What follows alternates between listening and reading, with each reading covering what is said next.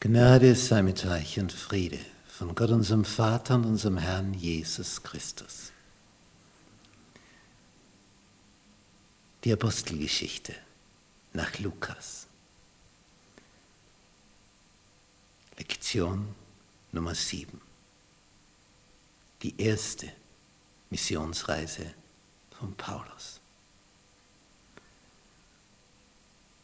Wir kommen jetzt hier zu einem Punkt, in der Apostelgeschichte, wo sich die Perspektive unwahrscheinlich verbreitert. Bisher hat sich fast alles in Israel abgespielt, in Palästina, in diesem Gebiet hier. Und nun geht das Christentum weit darüber hinaus. Alles, was hier färbig ist, ist in etwa die Ausdehnung des römischen Reiches und wo überall Christen hinkamen.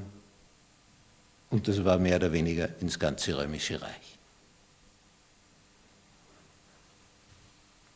Und es beginnt mit dem, was hier in Antiochia geschah, der Hauptstadt der römischen Provinz Asia quasi die wichtigste Stadt für die Römer im ganzen Nahen Osten.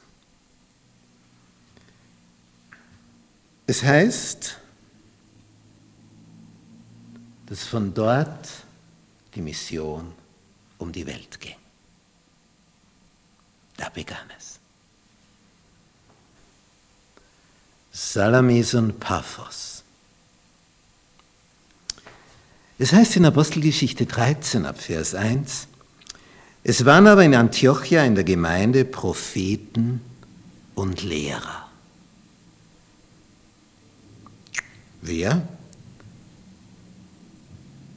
Barnabas und Simeon, genannt Niger, Lucius von Kyrene, Manaen, der mit dem Landesfürsten Herodes erzogen worden war, ein Adeliger, und Saulus. Als sie aber dem Herrn dienten und fasteten, sprach der Heilige Geist. Und das ist jetzt bedeutsam. Es sprach der Heilige Geist. Es ging aus, diese Initiative vom Höchsten sondert mir aus Barnabas und Saulus zu dem Werk, zu dem ich sie berufen habe. Da fasteten sie und beteten und legten die Hände auf sie und ließen sie ziehen.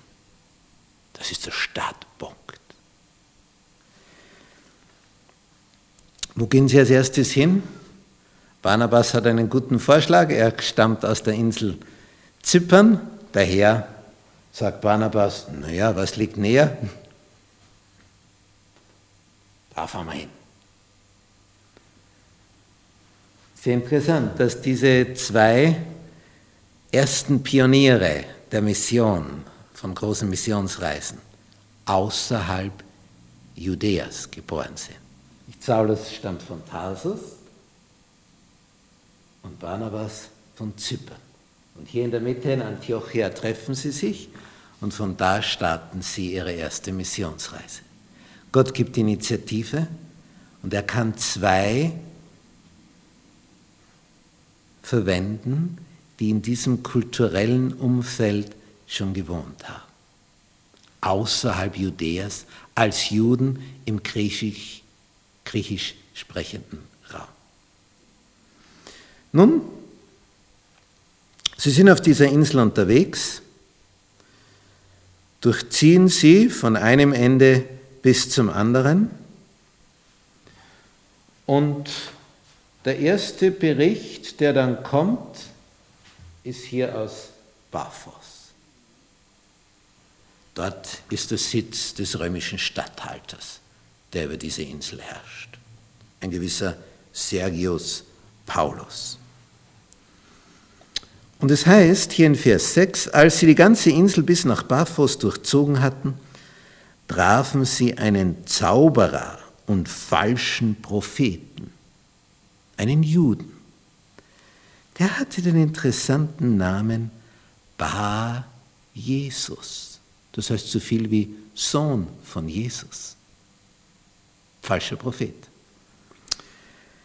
Der war bei dem Statthalter Sergius Paulus, einem verständigen Mann. Dieser rief Barnabas und Saulus zu sich und begehrte, das Wort Gottes zu hören.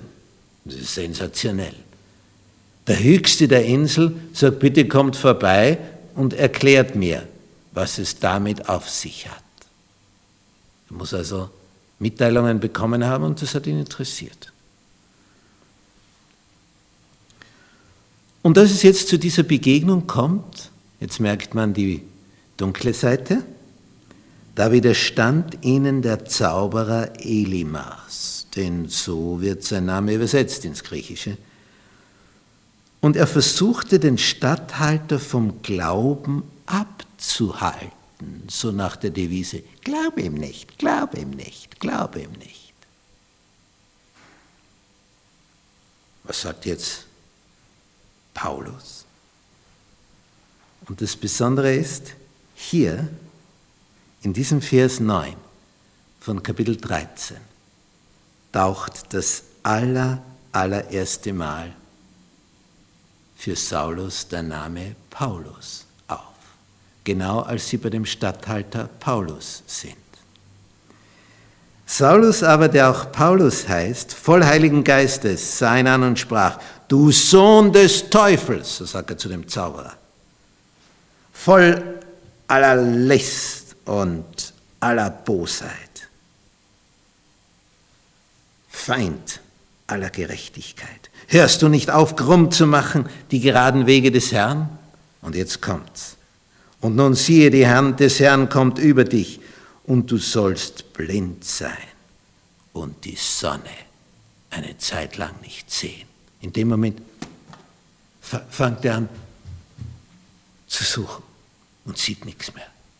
Als das der Statthalter sieht, merkt er die Überlegenheit von dem, was Paulus sagt und von dem, was der Zauberer sagt, dem er bisher vertraut hat. Und dieser Sergius Paulus, nachdem Dunkelheit über den Zauberer gefallen ist, den falschen Propheten. Heißt es, als der Statthalter sah, was geschehen war, wurde er gläubig und verwunderte sich über die Lehre des Herrn. Antiochia in Pisidien.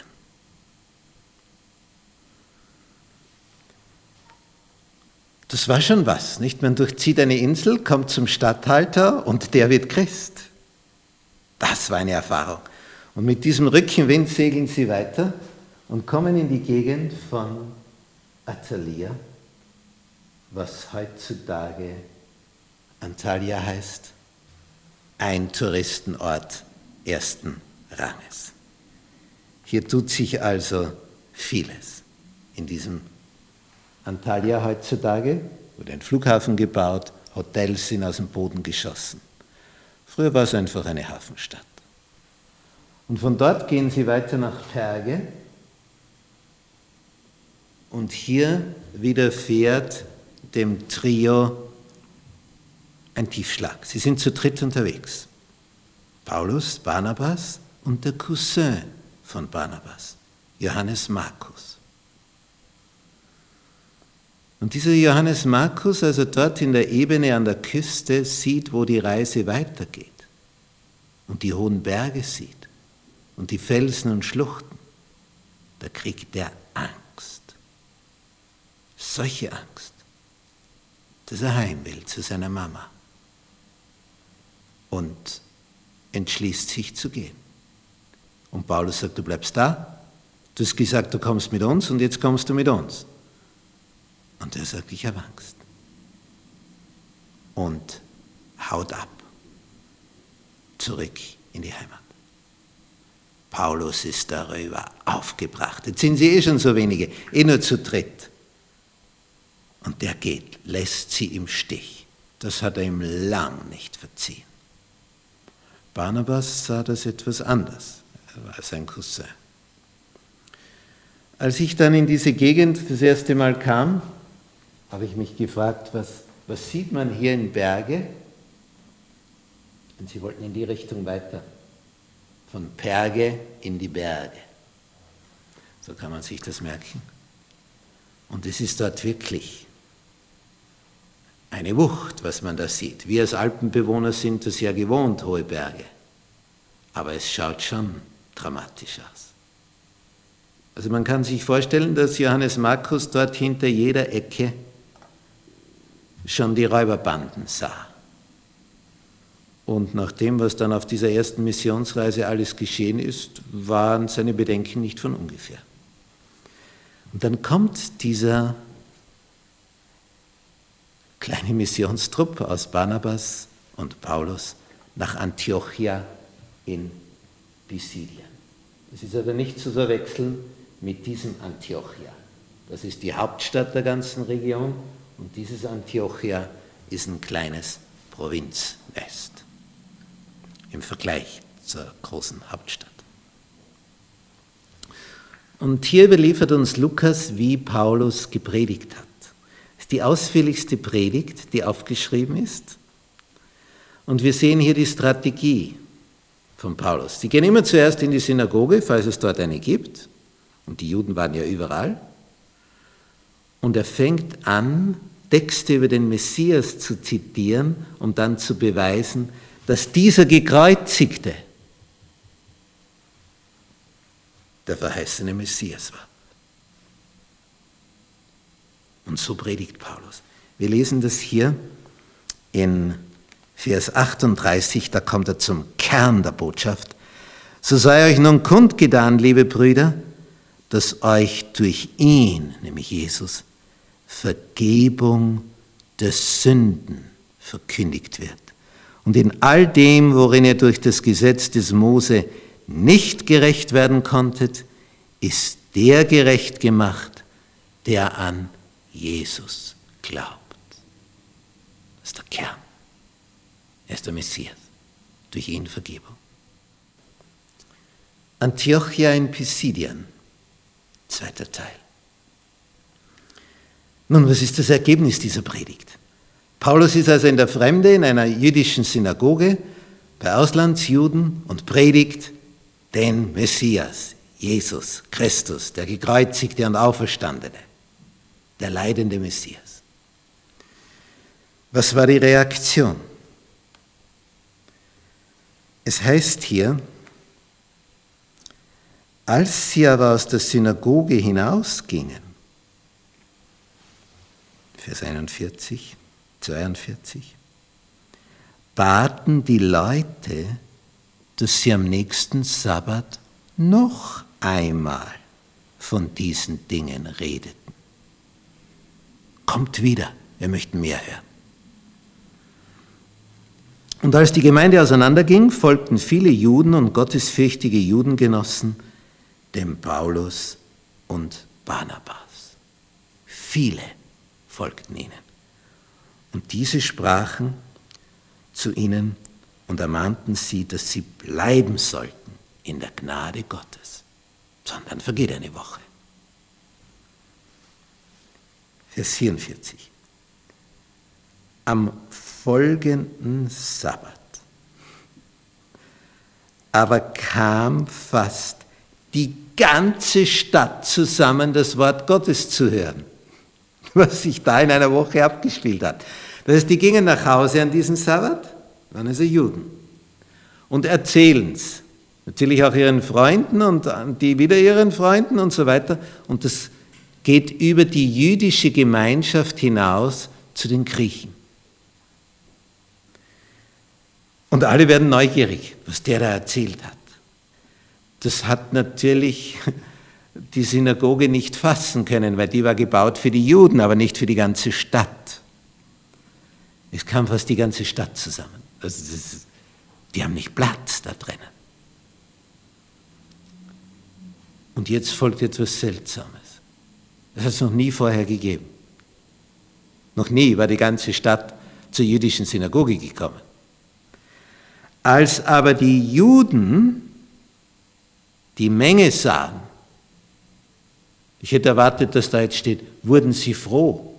Noch nie so viele bei ihrer Synagoge. Ja, weit gefehlt. Als sie die Menge sahen, wurden sie neidisch. Bei uns, als wir hier gepredigt haben, sind nie so viele gekommen. Jetzt kommt einmal ein Fremder und dann sind sie alle da. Die sind neidisch auf Paulus und Barnabas. Und was tun sie jetzt? Sie widersprachen dem, was Paulus sagte und lästerten. Das der wird in seiner Predigt kritisiert. Sie widersprechen und lästern. Paulus und Barnabas aber, was tun die? Die sprachen frei und offen. Euch musste das Wort Gottes zuerst gesagt werden. Wer seid die Juden? Da ihr es aber von euch stoßt und haltet euch selbst nicht für würdig des ewigen Lebens, siehe, so wenden wir uns zu den Heiden. Das ist ein Vers. Zuerst kommt es zu den Juden. Wenn sie es nicht annehmen, es gibt ja noch andere. Denn so hat uns der Herr geboten. Zitiert Jesaja 49, Vers 6. Ich habe dich zum Licht der Heiden gemacht, damit du das Heil seist bis an die Enden der Erde. Als das die Heiden hörten, wurden sie froh. Es kam zu ihnen. Und sie priesen das Wort des Herrn und alle wurden gläubig, die zum ewigen Leben bestimmt waren. Und das Wort des Herrn breitete sich aus in der ganzen Gegend. Aber den anderen ist das nicht genug, den Juden, die da widersprochen haben, die gelästert haben, die das nicht annehmen wollten. Und jetzt kommt eine interessante Strategie. Die Juden hetzten die gottesfürchtigen, vornehmen Frauen auf. Und die hetzen wieder ihre Männer auf. Das ist die Kette. Über die Frauen, über die Männer. Und die angesehensten Männer der Stadt werden aufgehetzt. Sie stifteten eine Verfolgung an gegen Paulus und Barnabas und vertrieben sie aus ihrem Gebiet. So ist es immer gelaufen. Die einen sagen, Halleluja, die Gnade Gottes ist zu uns gekommen. Und die anderen sagen, verschwendet. Plus und Minus. Licht und Schatten. Ikonion. In welche Richtung ziehen nun die Apostel weiter? Sie sind hier in der Mitte von Galatien. Später wird Paulus einen Brief an die Galater schreiben. Sie sind hier mitten im Lande, mitten in der heutigen Türkei. Und sie wenden sich jetzt nach Osten, nach Ikonion. Kamen also von Antiochia, zogen auf die Insel Salamis, landeten in Natalia, Berge, nach Antiochia, Iconium. Detaillierter sehen wir das hier bei dieser roten Linie hinüber nach Salamis, Paphos, hinauf nach Antiochia, hinüber nach Iconium. Sollte dann noch weitergehen nach Lystra und Derbe und das Ganze wieder zurück. Jetzt sind sie hier. Zwei Orte werden noch folgen. Nun, was ist die Strategie des Paulus? Zuerst in die Synagoge der Juden, wie in Antiochia. Macht es immer gleich. Und er hält wahrscheinlich auch immer dieselbe Predigt. Die Kernpunkte des Evangeliums, die Prophezeiungen auf den Messias und wie sie sich erfüllt haben in Christus Jesus. Es heißt in Kapitel 14, es geschah aber in Ikonion, dass sie wieder in die Synagoge der Juden gingen und so predigten, dass eine große Menge Juden und Griechen gläubig wurde. Es war natürlich ein Glücksfall, dass es überall schon Juden gab und man in, das, in die Kirche gehen konnte, in die Synagoge. Die kannten das Alte Testament und du kannst wo anknüpfen. Paulus hatte also von vornherein an Sabbaten schon eine Zuhörerschar. Und eine große Menge nimmt es an. Was ist aber mit den anderen, die es nicht annehmen? Wie reagieren die? Auch immer gleich. Es kommt immer zu einer Spaltung. Es bleibt praktisch niemand in so einer Synagoge in der Mitte stehen, so kann sein, kann nicht sein. Entweder sind sie dafür oder dagegen. Die Predigt des Paulus ist so scharf, die geht so tief, da kannst du nicht neutral bleiben in der Mitte. Entweder bist du für ihn oder gegen ihn. Es heißt in Vers 2, die Juden aber, die ungläubig blieben, stifteten Unruhe. Das ist nicht nur so, dass sie sagen, das ist nichts für uns, sondern die hetzen. Wie geht das vor sich? Sie hetzten die Seelen der Heiden auf gegen die Brüder. Immer dasselbe Muster. Paulus geht immer in die Synagoge, predigt, dann spaltet sich das Ganze. Die einen versammeln sich um Paulus und Barnabas, sagen, mehr, mehr, mehr wollen wir hören. Und die anderen wollen sie vertreiben und hetzen Leute gegen sie auf, dass sie sie loswerden. Aber hier steht, dennoch, dennoch, trotz dieser Aufhetzerei, blieben sie eine lange Zeit dort und lehrten frei und offen im Vertrauen auf den Herrn und ließen sich nicht so schnell abschütteln. Und der Herr, der das Wort seiner Gnade bezeugte, und er ließ Zeichen und Wunder geschehen durch ihre Hände. Die geben aber keine Ruhe, die Aufhetzer. Die Menge in der Stadt aber spaltete sich. Die einen hielten es mit den Juden und die anderen mit den Aposteln. Also eine ganze Stadt teilt sich auf.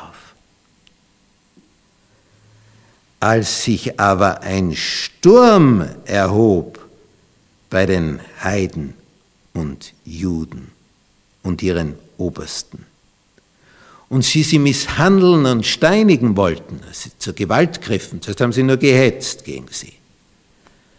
Aber als jetzt Gewalt ins Spiel kam und sie Paulus und Barnabas umbringen wollten, da merkten sie es und entflohen in die Städte Lykaoniens nach Derbe und Lystra und in deren Umgebung. Und sie predigten dort das Evangelium. Sie entweichen also nach Lystra und Derbe, nicht allzu weit entfernt, alles so im Herzen der heutigen Türkei. Das Gebiet nannte man Galatien. Hier siedelten Kelten. Und diese Kelten brachten das Evangelium ihren Landsleuten per Schiff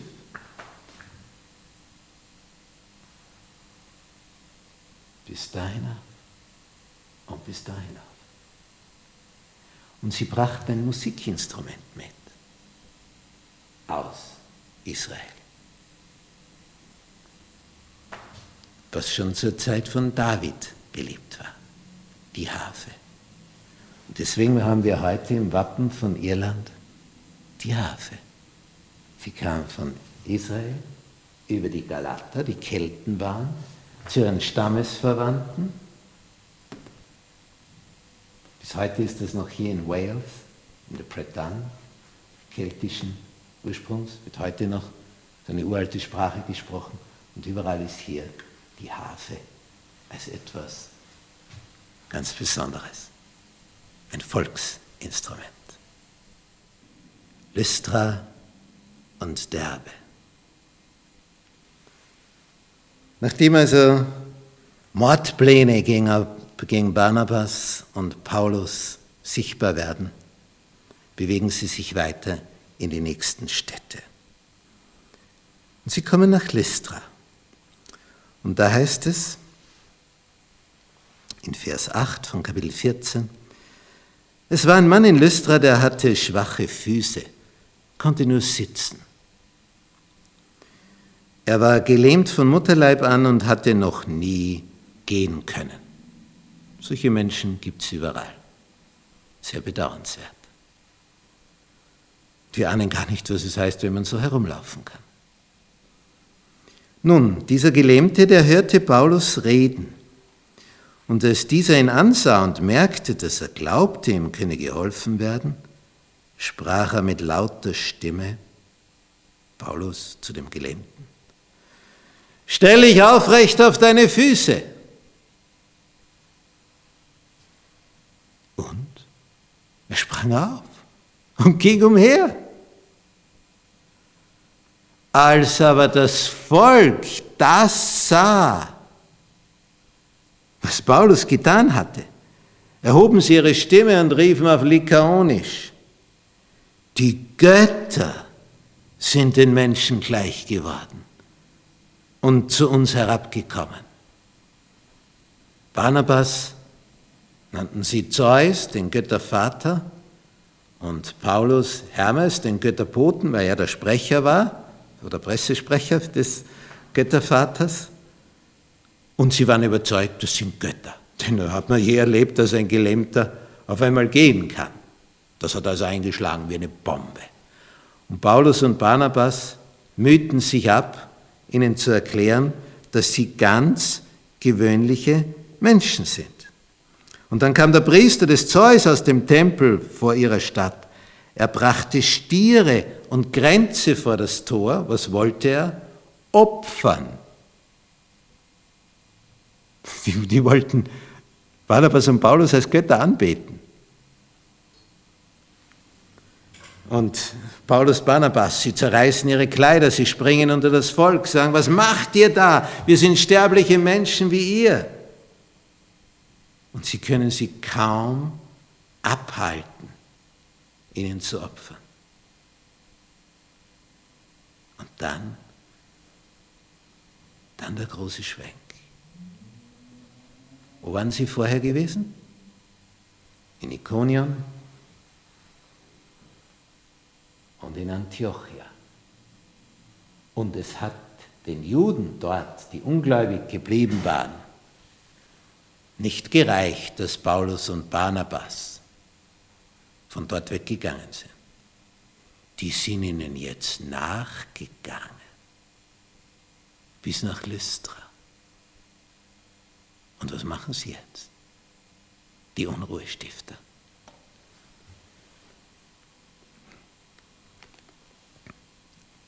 Es kamen aber von Antiochia und Ikonion, so heißt es in Vers 19, Juden dorthin. Und sie überredeten das Volk. Was passiert jetzt? Jetzt kommt die Katastrophe. Gerade noch wurden Paulus und Barnabas als Götter verehrt. Und Paulus hat ihnen erklärt, das ist ja das Evangelium, dass ihr euch bekehren sollt von diesen falschen Göttern hin zu dem lebendigen Gott. Er ist der, der Himmel und Erde und Meer und alles, was darin ist, gemacht hat. Und jetzt, wo diese Aufhetzer kommen, überreden sie das Volk und sie steinigten Paulus. Und jetzt liegt er da tot, wie sie meinen. Und dann nehmen sie ihn bei den Beinen und schleifen ihn über das steinige Gelände, mit dem Hinterkopf auf dem Boden, wird er hinausgeschliffen, ist er tot, zur Stadt hinaus. Dort lassen sie ihn liegen. Und Paulus wird von den Jüngern umringt. Die sind geschockt. Weinen, beten. Was passiert? Als ihn aber die Jünger umringten, stand Paulus auf und ging in die Stadt. Ich hätte erwartet, dass steht, er flüchtete, so schnell er konnte, so schnell ihn seine Füße tragen konnten. Der geht zurück in die Stadt. Der Mann hat Mut. Der hat Mut. Und am nächsten Tag nach einer Steinigung, ich meine, da muss ja jeder Knochen schmerzen, da muss ja das Blut nur überall so heruntergeronnen sein. Am nächsten Tag zog Paulus mit Barnabas weiter nach Derbe. Wie muss der ausgesehen haben? Wie muss der im Gesicht ausgesehen haben? Denn die zielen ja aufs Gesicht. Und was tun sie? Sie predigten dieser Stadt das Evangelium und machten viele zu Jüngern. Dann kehrten sie nach Lystra zurück, dort wo er gesteinigt worden ist. Und nach Ikonion und nach Antiochia, wo überall die Unruhestifter waren. Sie sind den ganzen Weg noch einmal zurückgegangen. Mutig, oder?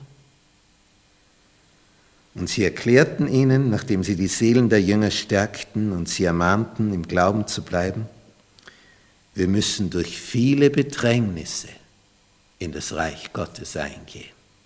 Das war sichtbar. Und dann kehrten sie zurück nach Antiochia und berichteten von ihrer ersten Missionsreise. Zusammenfassung. Die erste Missionsreise von Paulus und Barnabas, anfangs begleitet von Johannes Markus, dem Cousin von Barnabas, der dann in Perge in Pamphylien Angst bekommen hat und wieder nach Hause fuhr. Diese erste Missionsreise hat insofern so große Bedeutung, weil das erste Mal das Evangelium in völlig unbetretene Gebiete kam. Jesus hatte gesagt, fang dann in Jerusalem, dann in Judäa, Samaria. Das war alles noch knapp daneben und bis ans Ende der Welt. Und Paulus und Barnabas waren die Ersten, die hinausgingen in völlig unbetretene Gebiete, in Städte und Ortschaften, wo noch nie und niemand je über den gekreuzigten Christus gepredigt hatte. Und das Ganze hatte enormen Erfolg. So, so wie die durchzogen durch die Städte, hinterließen sie eine Christengemeinde nach der anderen. Die konnten aber nur Wochen bleiben, denn die Unruhestifter ließen es nicht zu, dass sie hier länger bleiben konnten. Und in dieser ersten Missionsreise wurde der Grund gelegt für christliche Gemeinden, urchristliche Gemeinden im römischen Reich, weit außerhalb von Palästina, nämlich in Galatien, heutige Türkei. Unglaublich, was hier innerhalb kürzester Zeit geschah. Kommt hin, predigt, es entstehen Gemeinden. Der Vorteil war eben, dass hier schon Synagogen waren, dass hier schon Juden waren und dass aus dieser Infrastruktur heraus die ersten Nachfolger kamen. Und es gab auch viele Gottesfürchtige, die durch den jüdischen Glauben schon angelockt worden waren aus der Vergangenheit und merkten, das ist jetzt, das ist jetzt noch mehr. Das ist noch viel tiefer. Das ist noch viel, viel interessanter. Das ist die eine Seite, die positive.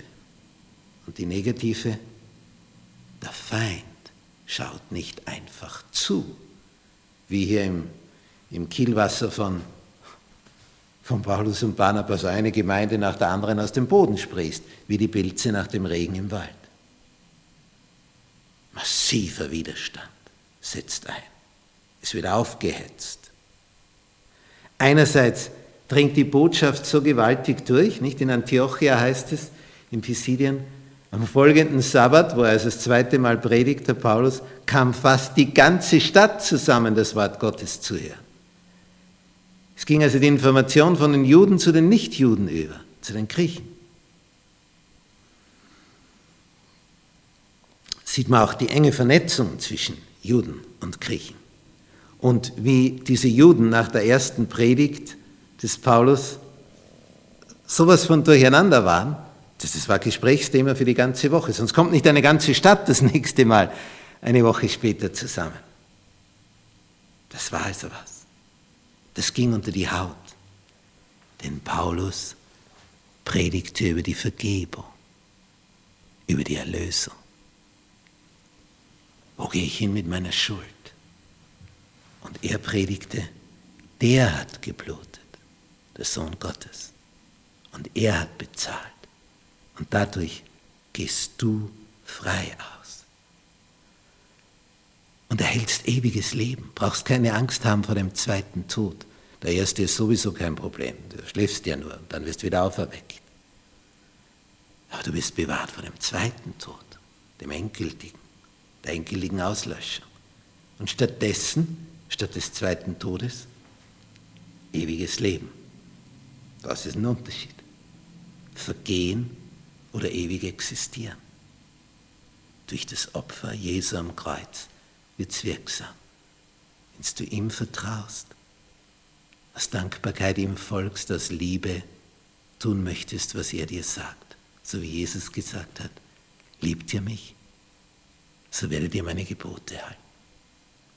Was für ein Segen, der hier ausging, weit über die Grenzen Israels hinaus. Es erfüllte sich, was Jesus kurz vor seiner Himmelfahrt mitgeteilt hatte, bis an die Enden der Erde.